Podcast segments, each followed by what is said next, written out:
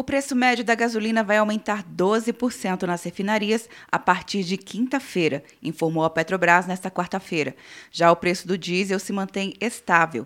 No final de abril, o presidente da companhia, Roberto Castelo Branco, afirmou que a empresa segue as cotações do mercado internacional, mas nem sempre isso reflete de imediato na bomba dos postos de combustíveis quando o preço está em queda. Nós estamos seguindo os preços internacionais. Até hoje, eu digo hoje porque entra em vigor um novo preço de 91 centavos o litro, nós reduzimos em 52,3% o preço da gasolina na refinaria. Lamentavelmente, eu não vejo isso chegar nas bombas. É o terceiro aumento nos preços da gasolina da Petrobras neste mês, em meio à recuperação nos preços do petróleo. O repasse de ajustes em valores dos combustíveis cobrados nas refinarias aos consumidores finais nos postos não é imediato e depende da margem de distribuição e revenda, impostos e a adição obrigatória de etanol anidro.